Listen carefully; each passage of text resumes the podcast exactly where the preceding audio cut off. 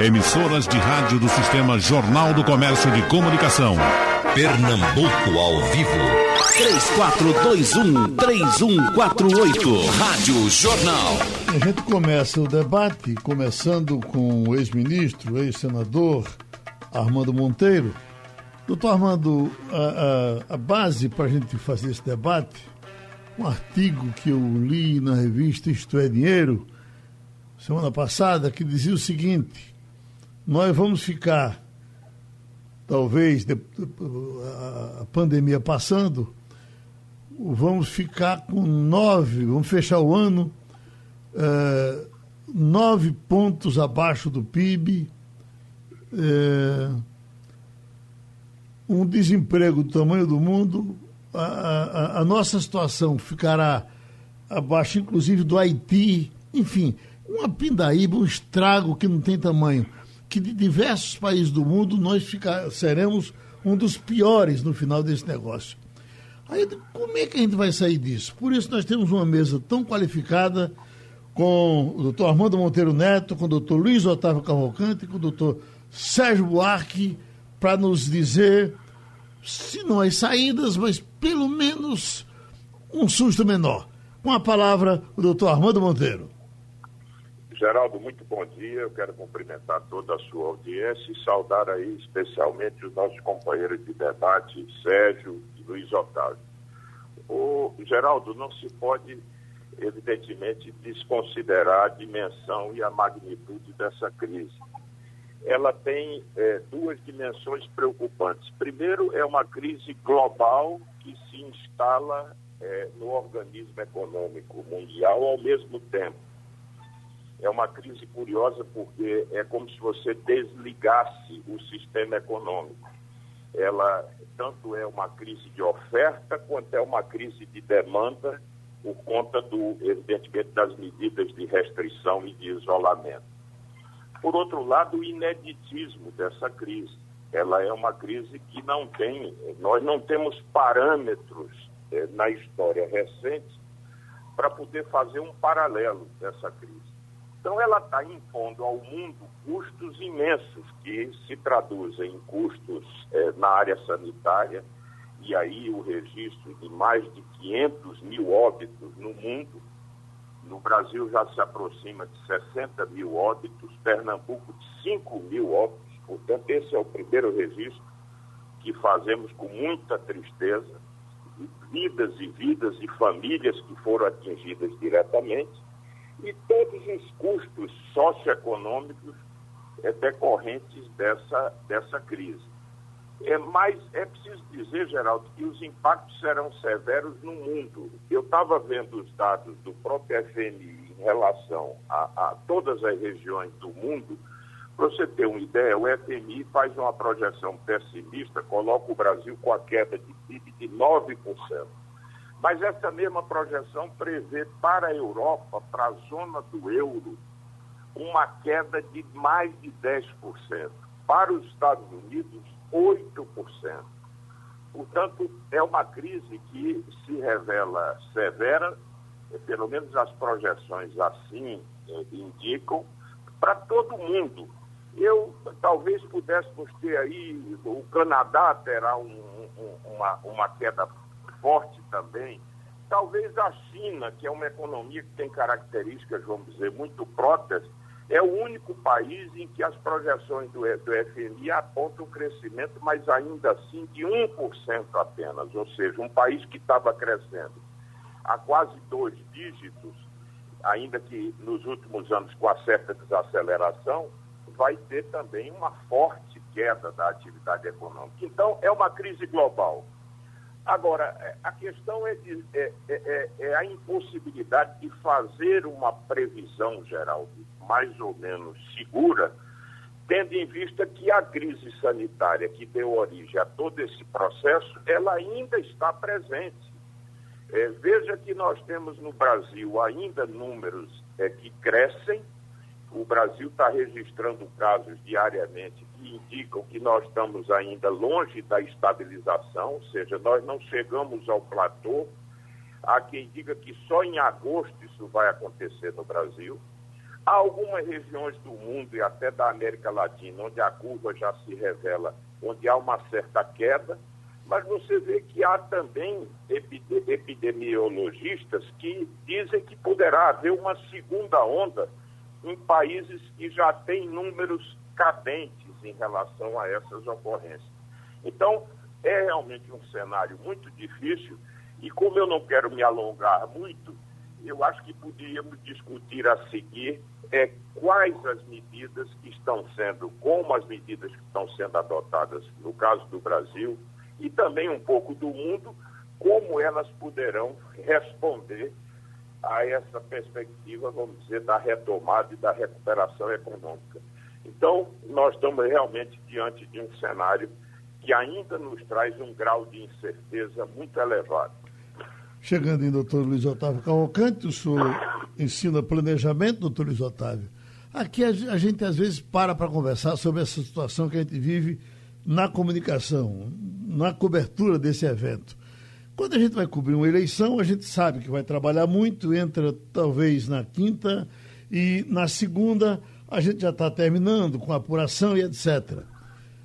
Qualquer evento que a gente vai cobrir tem uma certa previsibilidade menos esse que nós nos metemos nele. A gente não sabe quando é que ele vai terminar, a gente fica contando mortos como quando conta voto em, em tempo de eleição. Quer dizer, é um, uma coisa macabra, terrível, contando que, é, é, empresas que quebram, eu insisto aqui que São Paulo reabriu o comércio agora só na capital de São Paulo com 20 mil empresas quebradas, fora as que vão quebrar daqui para frente.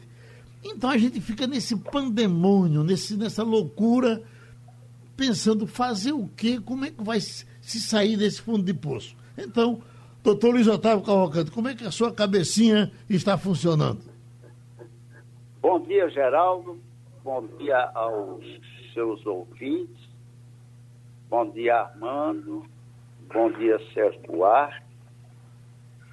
Quero dizer a você, Geraldo, que esse, esse quadro, que como disse Armando, é um, um quadro global, ele se configura pela suspensão do mecanismo da economia, da oferta e da demanda ao mesmo tempo.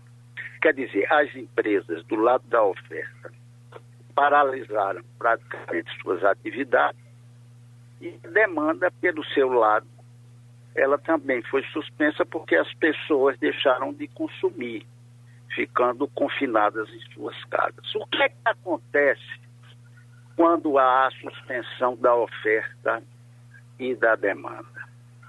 Cai o emprego, porque as empresas param. Cai a renda das famílias, porque as pessoas deixam de receber salário. E cai a receita fiscal do Estado, Estado, onde visita o setor público, União, Estados e municípios, porque quando não há venda, não há recolhimento de imposto. Muito bem. O que fazer diante deste quadro?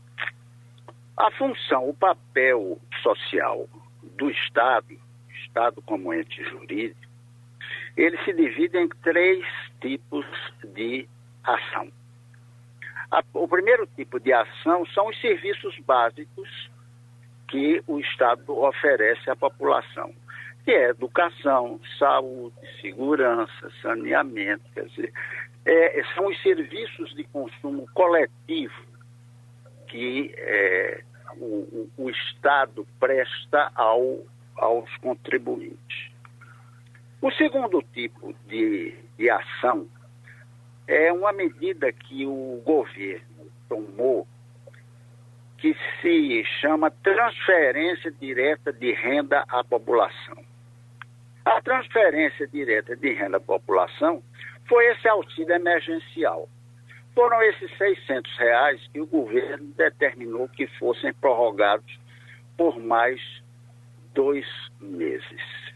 Esse segundo tipo Geraldo, de, de medida de transferência de renda para as famílias, é, é, é uma medida que tem um, um impacto é, muito grande, muito extenso, muito profundo. é, significa alcançar um terço das famílias brasileiras. E esse número significa o dobro do número de famílias atualmente beneficiadas pelo Bolsa Família. Então, esse segundo tipo de ação do Estado, que é a transferência de renda através do auxílio de emergência, tem um impacto social muito forte. Por isso que o governo é, resolveu é, dar continuidade por mais 60 dias. Por quê? Porque abrange o dobro do número de famílias da, beneficiado pelo, pelo Bolsa Família. Então, nessa, nesse segundo tipo de ação tem um impacto forte é, junto às famílias brasileiras. O terceiro tipo de medida, o terceiro tipo de ação desencadeado pelo Estado é o crédito. Né? Então, o primeiro tipo foram os serviços é, básicos, o segundo tipo foi a transferência direta de renda e o terceiro tipo é, é o crédito. Não é? O governo anunciou um, um, uma linha, um programa de, de, de, oferta de financiamento às, às empresas é? de mais de 50 bilhões de reais.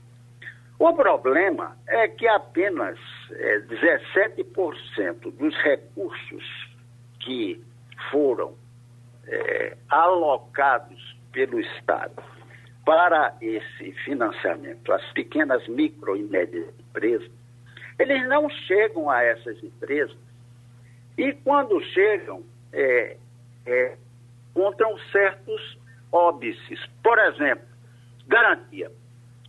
Como é que é, o, o microempresário, o pequeno empresário, vai dar a garantia que o banco deseja? Nunca, nunca. Agora, eu quero dar um testemunho. Quando eu fui secretário da Fazenda, eu presidia por função institucional a, a, a, o conselho do Bandep. Muito bem. Quando nós levantarmos os graus de inadimplência junto ao Bandep, a inadimplência dos pequenos e médios empresários era diferente de zero, era 1%, 2%. Então, a, a, a menor taxa, o menor percentual de inadimplência, quer dizer, de não pagamento dos contratantes de empréstimo, de financiamento com o banco, eram exatamente aqueles menores, aqueles pequenos. Os grandes devedores, os maiores devedores eram as empresas grandes, maiores. Então, eu penso que neste caso, desse terceiro tipo de ação do Estado, que é o crédito, se devia flexibilizar do ponto de vista de garantia, de operação é, contratual. Porque ou se flexibiliza a questão da garantia, ou o, o, o governo anuncia e o crédito não funciona. Então, são essas as três, as três medidas que precisam ser é, é, aperfeiçoadas, digamos assim, do ponto de vista da ação do Estado. Agora, eu quero, eu quero encerrar essa. Então... Relacionados com a, o, a dimensão reformista da, do debate que vem sendo empreendido é, no, no Congresso e, junto ao Executivo, que são a reforma fiscal e a reforma do Estado. E aí é preciso que haja é, um, um, esforço político no sentido de superar a, a algumas dificuldades decorrentes desse traço cultural brasileiro, que é o de se apegar, se agarrar aos privilégios né? E é por isso que a gente é, tem uma pobreza, um mar de pobreza tão grande no Brasil, com ilhas, pequenas ilhas de afluência. No caso da reforma fiscal, né, há algumas medidas, por exemplo, relacionadas com a taxação das heranças, que é um meio de fazer a redistribuição da renda. E isso não se consegue fazer. E do ponto de vista da reforma do Estado, Não é? Lamentavelmente, o Supremo Tribunal já disse que não é possível diminuir salário de funcionário público. Ora, nós sabemos que um dos, um, um, uma das ilhas de maior resistência às reformas e às mudanças é o setor público. Não é? E a média de remuneração do, do servidor público é duas, três vezes não é, mais elevado do que o, o, o servidor, o funcionário da empresa privada. De modo que, nesse aspecto da redução dos salários do, do setor público, era outro caminho que a gente teria para redistribuir a renda no país. E sendo bem objetivo em relação à pergunta que você fez, quando é que nós vamos ter uma perspectiva de retorno das atividades é, do ponto de vista da economia e da produção? Eu diria a você o seguinte, que todos os indicadores que eu conheço, eles com a gradual é, retomada das atividades, dessas atividades principalmente, estimuladas pelo, pelo Estado, certamente nós vamos ter até o, o final do ano as perspectivas de uma normalização das atividades e com os orçamentos para 2021, seguramente nós vamos ter a, a reinauguração normal das atividades econômicas. Doutor Sérgio Buarque, professor Opa. de Economia, para onde é que nós vamos? Essa é uma pergunta de um milhão de dólares, Geraldo Freire. Bom dia a você, bom dia Luiz Otávio, senador e os nossos ouvintes. Eu acho, em primeiro lugar, viu, que a gente vai ter que se, é, se, dar, se dar é, por consciência e vamos ter que conviver com esse vírus. A grande tese que eu achei muito convincente do passado é que temos que dar um cavalo de pau na economia, isolamento radical, quarentena, para evitar o colapso do sistema de saúde. Então, é alongar isso nos tempos, e aí é um pouco a posição que alguns governadores estão dizendo, que eu, meu, minha referência é dizer que nenhum doente que precise de hospitalização tenha carência desse atendimento. Agora, a tendência é que isso volte a uma atividade normal. Eu acho que os que os dois eh, falaram é, é corretíssimo, vai ter é, uma, uma dificuldade muito grande na economia internacional, porque, em certa medida, quebra-se a cadeia né, de distribuição de insumos e produtos, e isso compromete todos os setores econômicos. Agora, o que é que eu vejo como, como alternativa? Um pouco na direção do que falou Luiz Otávio e aprofundando um pouco mais. O Estado tem que entrar, como já está entrando, e vai ter que entrar um pouco mais no estímulo não só à renda das famílias vulneráveis, mas também um funcionamento, digamos, a retomada da economia. Tem um amigo meu que usou uma expressão interessante, é preciso dotar as empresas de respiradores.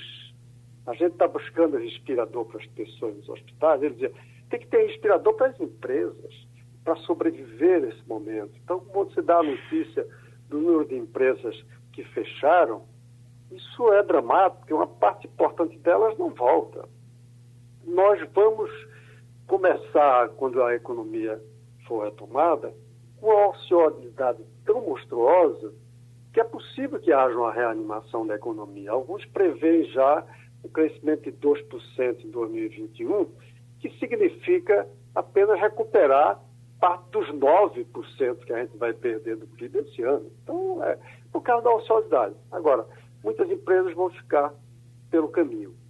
Eu queria, em todo caso, nesse momento, dizer o seguinte: todo mundo concorda, do mais estatista ao mais liberal, que essa é a hora do Estado entrar forte. Paulo Guedes, o liberal dos liberais, já entrou. Eu acho que essa coisa do crédito ao pequeno, ele inclusive fez uma coisa dessa, foi dar um aval que representa 90% do crédito, então cobria pelo menos a questão de, de garantias reais. E vai ter que entrar mais também no próximo ano, quando a gente sair da epidemia, um crédito farto, barato, para poder retomar a economia. E até alguns investimentos. Onde é que entra o problema? Qual é o nó? É porque esse Estado que a gente está cobrando que atue, esse Estado também está falido. Esse Estado já estava mais ou menos né, falido, com endividamento, com déficit, e agora ultrapassamos todos os limites. Olha, o ano passado o déficit primário foi eh, 90 bilhões. Déficit primário, para os ouvintes que talvez não estejam conhecimento, é a diferença entre tudo que ele arrecada e as despesas, as despesas primárias, as despesas correntes, sem pagamento da dívida, antes do pagamento da dívida. Então, tivemos um déficit de 9%, olha, perdão, tivemos um déficit de 90 bilhões. Esse ano a gente vai chegar a 700, 800 bilhões de déficit primário. Então o Estado vai se endividar muito mais. E aí é preciso dizer o seguinte: o Estado não tem fonte própria de recurso. O Estado se alimenta de impostos e taxas. Então isso significa, ele vai ter que, alguém vai ter que pagar por esse déficit. Alguém vai ter que dar recursos, ceder recursos para que o Estado tenha condições de operar essa ação, digamos, ativa de recuperação da economia. O Luiz Otávio já citou algumas, e aí a gente tem que pensar duas coisas. Uma corrente que diz tem que apertar mais ainda nos gastos. Se a gente já estava pensando que antes precisava apertar os gastos, agora mais ainda. E a gente tem absurdos que a gente sabe, como o Luiz Otávio falou, dos salários muito altos de segmentos do setor, dos servidores públicos, que, diga de passagem, é o único segmento da sociedade que não está perdendo nada com essa crise. Salário na conta, o, a aposentadoria na conta, etc. Então, esse é um. Agora, o outro, eu acho essa altura que a gente precisa pensar também em algumas formas emergenciais de elevação de impostos. Eu sempre fui contra aumentar a carga tributária do Brasil, que já é muito alta, mas eu acho que a gente está vivendo uma calamidade e tem espaço para aumentar alguma carga tributária sem penalizar as empresas, porque as empresas também estão, por exemplo, em cima de renda, em cima de renda e rendas altas. Mais do que eh, taxas sobre sobre, uh, como, é, como, é, que chamou o Luiz Otávio, de, de, transferência por conta de herança, eu acho que é imposto em cima de altas rendas. E uma delas, que se fala aqui e ali, mas não se destaca muito, que é imposto sobre dividendos. O Brasil, se a informação que eu tenho, eu preciso confirmar, é que apenas dois países no mundo não, não incidem imposto sobre distribuição de dividendos dos acionistas. Brasil e Estônia. Estônia está muito bem de vida, talvez nem precise. Então, a gente tem que pensar em, em formas complementares de contribuição de segmentos da sociedade de mais alta renda para que alivie a capacidade, ou aumente a capacidade do Estado para uma ação de reanimação da economia. Isso é um modelo lá, o keynesianismo, que seja, mas que vale para esse momento, mas não, não é uma coisa permanente. Eu acho que até a carga tributária pode aumentar. Ontem, conversando com o Armino Fraga, ele dizia, não, é tolerável até uns três pontos percentuais de aumento da carga tributária. E eu acho que é mais transitória. A gente tem que ir lá adiante, numa reforma tributária, até diminuir um pouco essa carga e distribuí-la melhor, porque hoje ela é um imposto muito injusto do ponto de vista social. Então, para fechar, eu diria o seguinte: a gente precisa para que, que o Estado tenha uma ação ativa na recuperação da economia, além da proteção da população vulnerável. Agora, a gente precisa, ao mesmo tempo, uma ação ativa forte para recuperar esse Estado que está na lona. O Estado está na lona.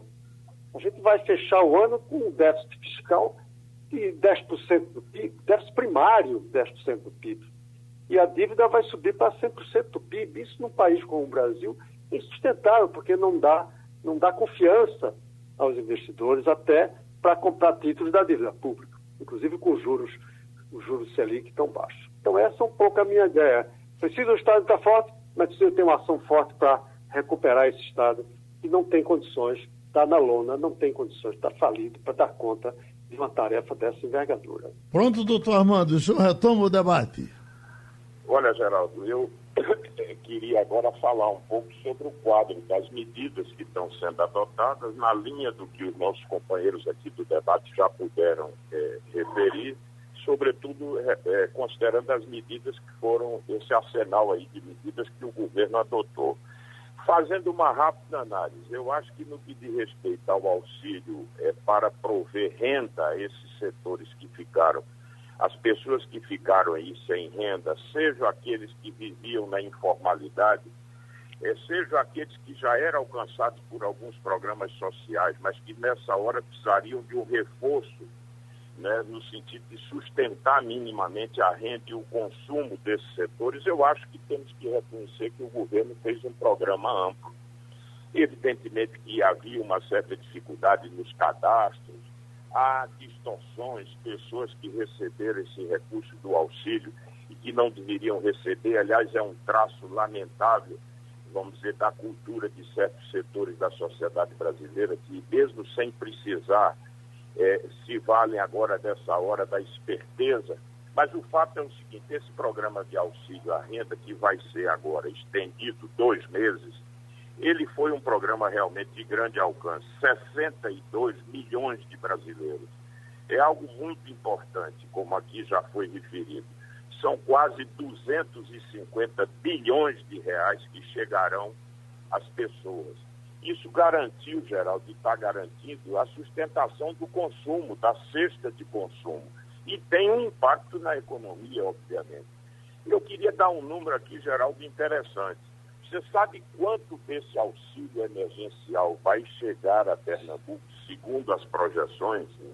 Pernambuco tem mais ou menos 5,5% do valor total dos desembolsos desse programa. O que significa dizer que quando completarmos aí com esse período que vai ser estendido de dois meses, 15 bilhões de reais terão ingressado na economia de Pernambuco via esse auxílio emergencial.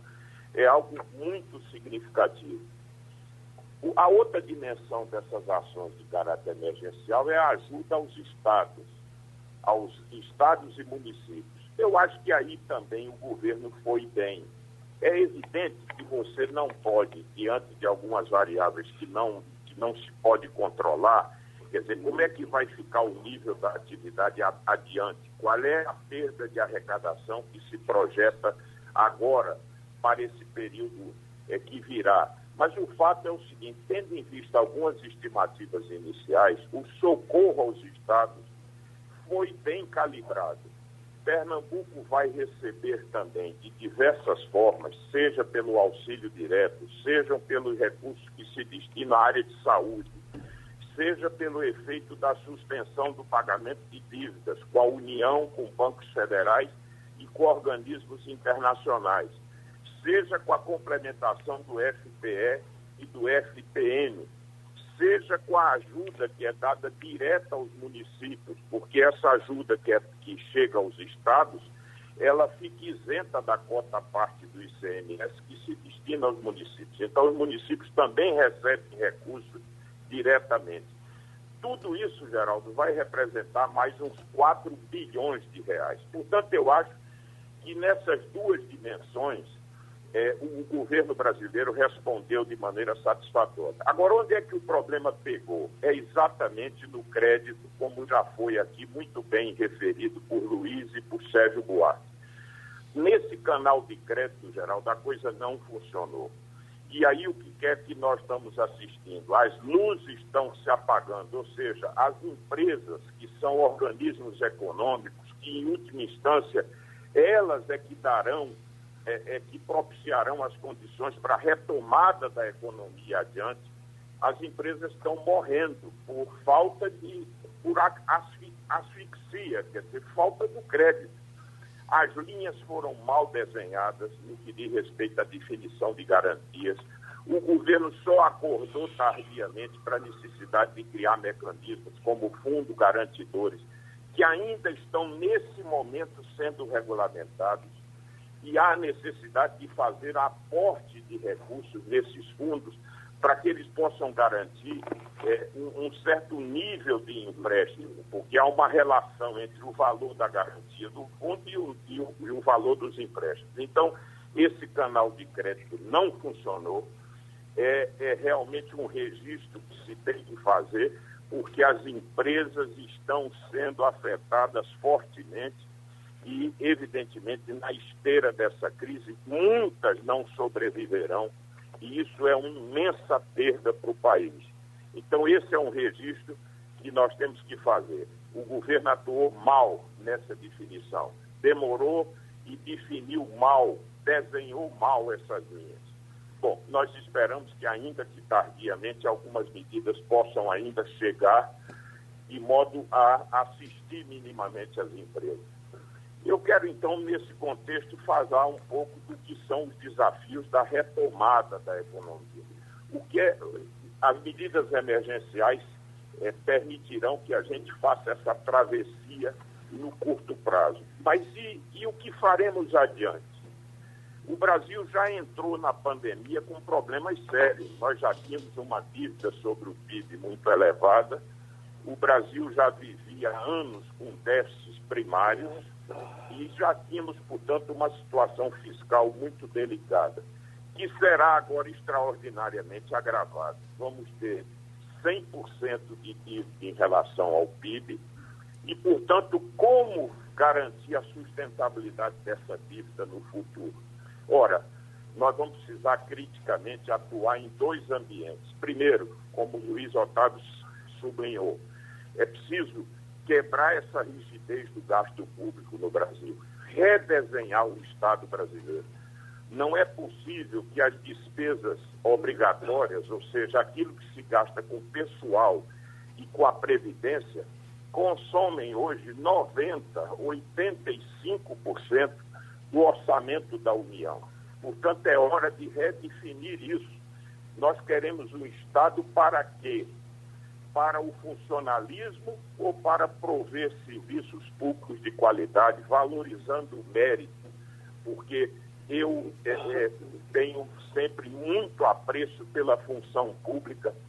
Nós temos muita qualidade no serviço público no Brasil, mas, evidentemente, há alguns setores que se nutrem de privilégios que são inaceitáveis.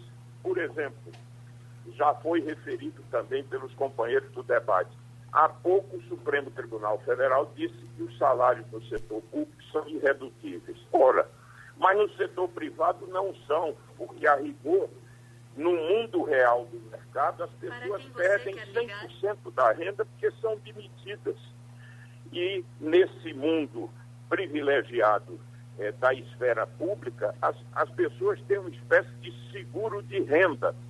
Nós não sabemos até quando porque se essa crise do Estado brasileiro se agravar, é evidente que essa situação de conforto ela não vai se sustentar no futuro. Então é preciso uma reforma administrativa, um redesenho do Estado brasileiro.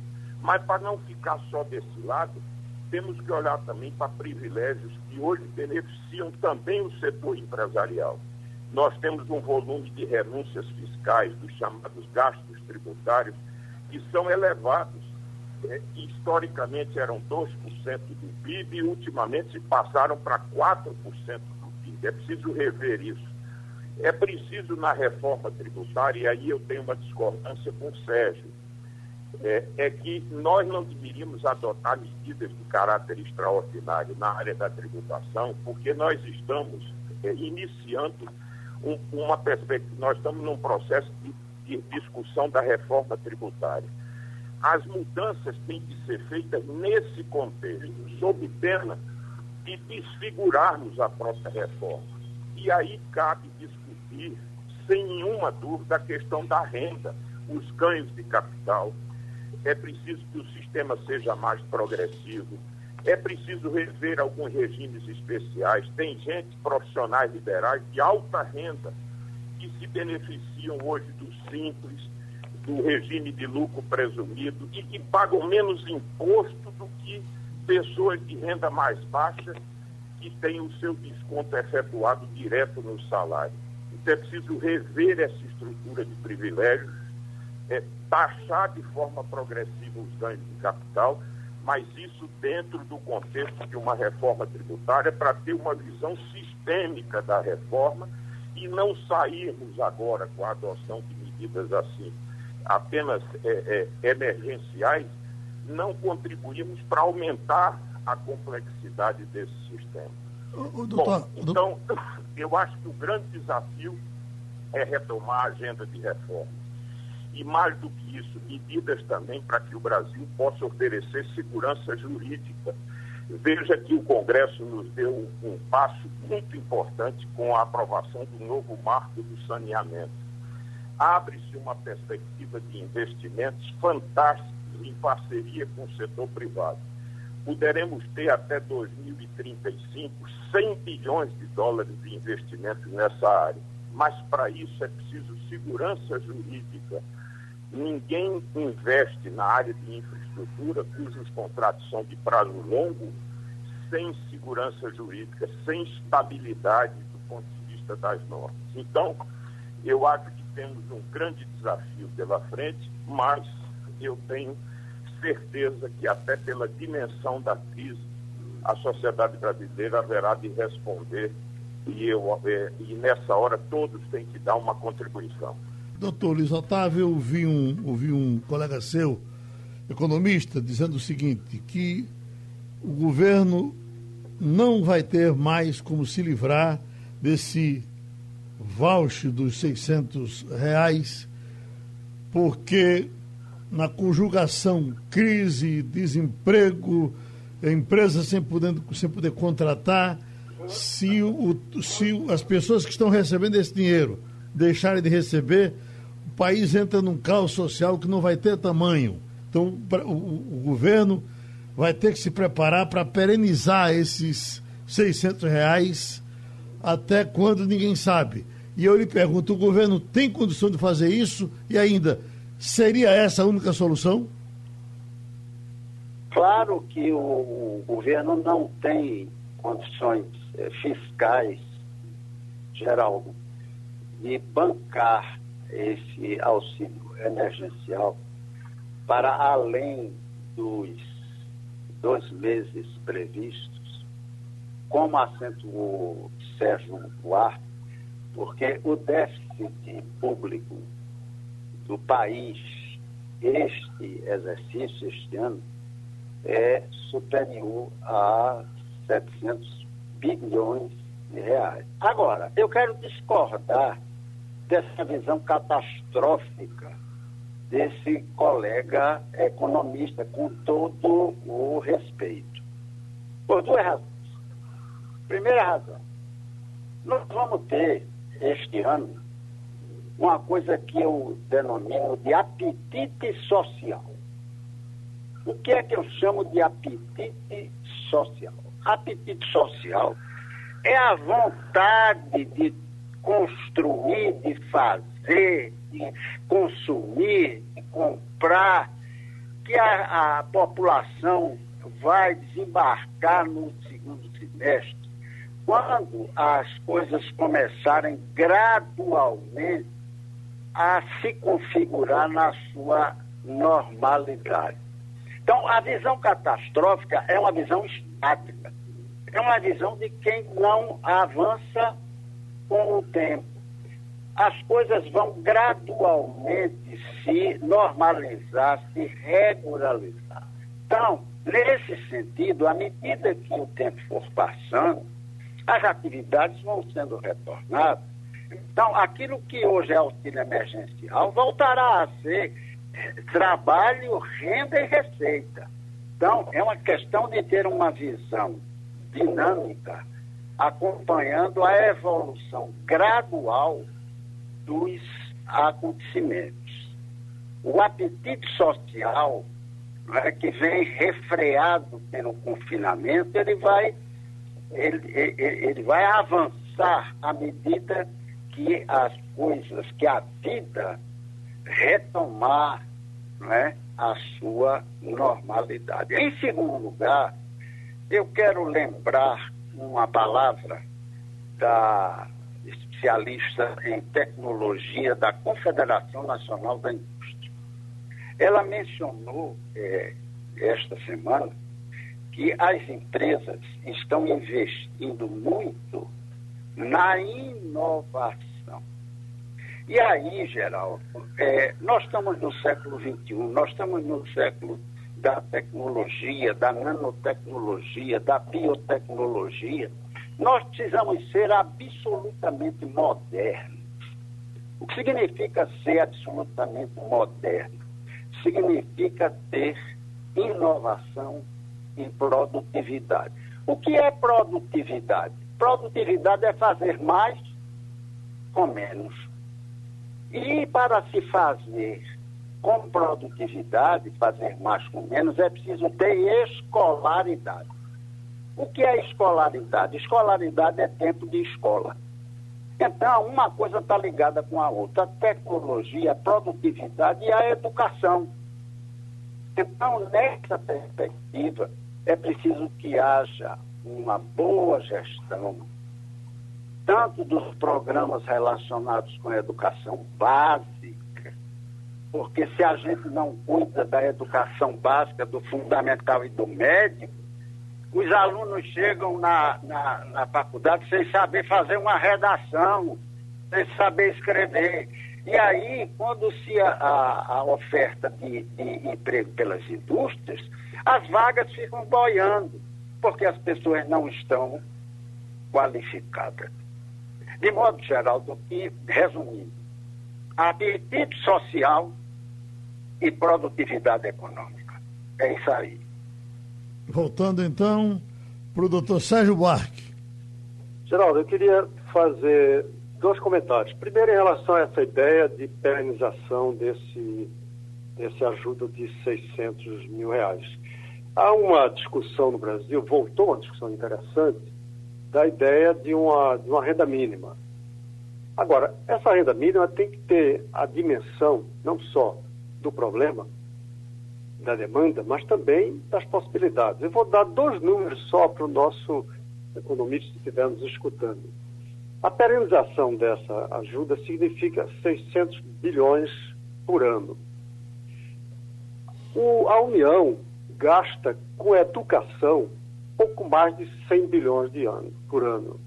Ou seja, um sexto do que está sendo pensado. Todos os gastos de educação no Brasil, federal, estadual, municipal, não chega a 400 bilhões. Ou seja, a gente vai gastar muitíssimo mais com o passivo, com a carência, do que com a projeção para o futuro, que é a educação. Claro, temos que equilibrar os dois. Então, eu acho que pode-se pensar numa renda mínima, mas uma renda mínima que caiba no, também no Estado e que não vai inviabilizar ou tirar recursos de outras fontes. E aí eu estou destacando a educação, como o Luiz Otávio já falou. Agora, eu queria voltar à questão que levantou o, o senador Armando e dizer o seguinte: eu concordo com, com, com o Armando quando ele diz que não é bom medidas emergenciais quando a gente pode pensar em questões estruturais. O problema que eu vejo é que duas ações é, estruturais importantes, que é, por um lado, você reduzir despesas primárias, redimensionar esses 85% do orçamento que se gasta com previdência e salário de pessoal, isso é muito lento a discussão, vai demorar muito tempo para a gente conseguir resultados em relação a isso. Além do mais, a reforma tributária tem uma falha, que é a proposta da, do, do, governo, do executivo, porque que a gente está vendo como discussão lá diz respeito principalmente aos, aos impostos indiretos, e está muito bem concebido do meu ponto de vista. Agora, não tem nada em relação a, a imposto de renda. Não tem nada em relação aos tributos que são estritamente responsabilidade do Executivo da União. E isso é difícil numa situação como essa. Algumas das ideias que nós colocamos aqui, ela passa pelo imposto de renda. E isso precisa que haja uma proposta renda. Eu quero resumir minha fala dizendo o seguinte: o tamanho dessa calamidade exigiria que o Brasil tivesse uma capacidade de um grande acordo político para fazer exatamente a negociação dessa disputa distributiva entre o passado e o futuro, entre atender às vulnerabilidades ou preparar para que a gente tenha um desenvolvimento e que essas vulnerabilidades caiam. Agora, com esse presidente, é muito difícil que haja um grande acordo, uma grande negociação. E com a carência de líderes também políticos no Congresso ou fora do Congresso, isso também é muito difícil. Então, a minha ideia era propor alguma coisa que desse resultados parciais enquanto a gente resolve isso. Mas eu concordo com ele que isso é uma armadilha. A gente pode, de repente, criar uma armadilha de não fazer o estrutural, porque está resolvendo alguns. Né? Eu até dizia em algum debate anterior aí que o Brasil é o país das gambiarras. E essa minha proposta termina podendo cair uma gambiarra, isso é uma armadilha. E aí o Armando tem razão. Agora, o que eu, tenho, o que eu temo é que a gente não consiga avisar com a velocidade necessária na reforma tributária, que vá fundo nessa redistribuição e nesse aumento mesmo da capacidade do Estado, muito menos vá fundo a mudança nesse padrão das despesas, porque a força das corporações é muito forte e termina mobilizando o povo para proteger um pedacinho dos altos salários do setor público. Então, essa é a minha ideia no momento. Por isso eu tenho uma posição pessimista em relação ao futuro, embora não tanto eh, quanto imaginar que a gente vai ter um desastre. A economia vai recuperar-se, o Brasil vai ter que conviver com essa, com essa epidemia ou com essa pandemia e vamos ter que voltar a economia a funcionar. Agora, tanto melhor quanto tenha o Estado como um ator forte induzindo uma retomada do ciclo de produção do ciclo econômico. Doutor Armando, muitos cobram uma ação mais ativa dos bancos na recuperação das empresas. Ao mesmo tempo, é muito normal você chegar junto um empresário e dizer: não, eu não quero saber de banco. Quem quebra empresa é banco. Como é que vai se dar essa relação daqui para frente? Olha, Geraldo, esse é um ponto muito importante. Eu queria só rapidamente comentar o debate, às vezes, quando há muita concordância, de que fica monótono. Nesse caso, é difícil ficar pela qualidade dos meus companheiros aí do debate. Mas eu tenho absoluta concordância com aqueles dois pontos. Não é possível perenizar esse auxílio, é um custo fiscal insuportável. Há uma necessidade de reestruturar os programas de assistência social no Brasil, de modo a se construir um programa mais robusto de renda mínima.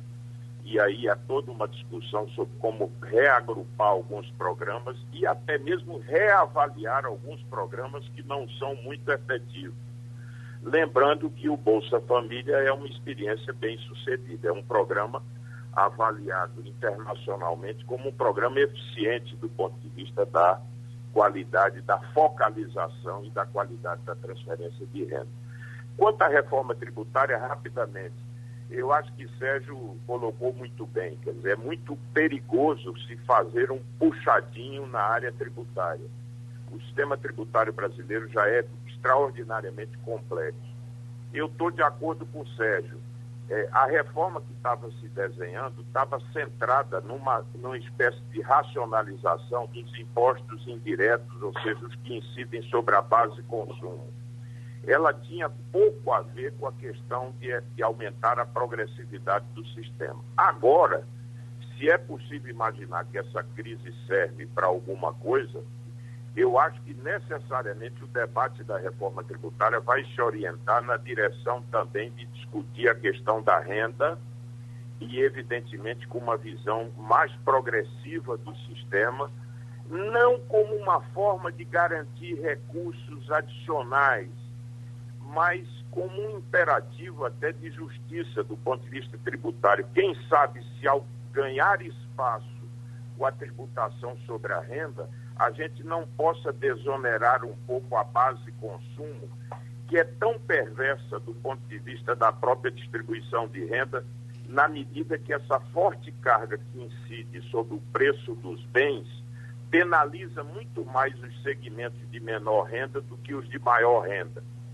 Agora, eu queria dizer, Geraldo, nesse contexto da questão dos bancos, dizer o seguinte, que até a questão fiscal no Brasil, que vai ser, que vai se colocar até num quadro de certa emergência, eu concordo que há muita rigidez no gasto público e atrás de cada despesa pública há uma corporação no Brasil. O professor Delfim dizia que a maior coalizão que existe no Brasil é a coalizão do gasto público. É muito difícil enfrentar essas corporações que são poderosas e, nesse sentido, os ganhos, veja a dificuldade que tivemos na reforma da Previdência para conseguir uma economia que nem sequer alcançará 700 bilhões em 10 anos. Ora, 700 bilhões será o déficit primário desse ano do Brasil. Mas eu acho que a questão fiscal, me permita, só poderá ser resolvida com o crescimento econômico. A sustentabilidade da dívida vai existir na medida em que os investidores e os financiadores da própria dívida pública tenham a percepção de que o Brasil poderá crescer. E para crescer, eu volto a Luiz Otávio, é produtividade, e produtividade significa um mix de capital humano, capital físico e uma melhoria do ambiente de negócios, onde entra a questão da tributação, onde entra a segurança jurídica. Então, o Brasil vai precisar de mais investimento e o Estado, com essa crise fiscal, vai precisar, não terá recursos para ter um papel de liderança nos investimentos, então precisamos do investidor privado. Mas para isso precisamos melhorar o ambiente. E aí, Geraldo, a questão dos bancos que você falou. Os bancos precisam cumprir um novo papel nesse ciclo que vai se abrir na, eu diria que na economia brasileira. Os bancos precisam ser parceiros do processo de desenvolvimento.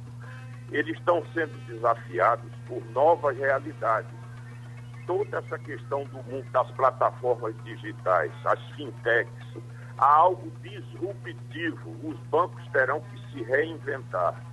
E na perspectiva de se transformarem verdadeiramente em parceiros do processo de desenvolvimento. É claro que há no Brasil uma imensa concentração no crédito. Cinco instituições financeiras respondem por mais de 80% do crédito no Brasil. Isso contribui para que tenhamos um custo alto dos financiamentos, os tais spreads bancários, essas margens que são agregadas. Nessa perspectiva do novo ambiente que se quer construir para o crescimento no Brasil, é evidente que esses spreads têm que cair. Temos que estimular a concorrência bancária. As cooperativas de crédito poderiam ter um papel muito mais relevante no mercado de crédito no Brasil, a exemplo do que ocorre com a experiência internacional. Abraçamos os nossos amigos, agradecemos a lição que eles deram hoje aqui no nosso debate. Sugestão ou comentário sobre o programa que você acaba de ouvir, envie para o e-mail ouvinte@radiojornal.com.br ou para o endereço Rua do Lima 250, Santo Amaro, Recife, Pernambuco.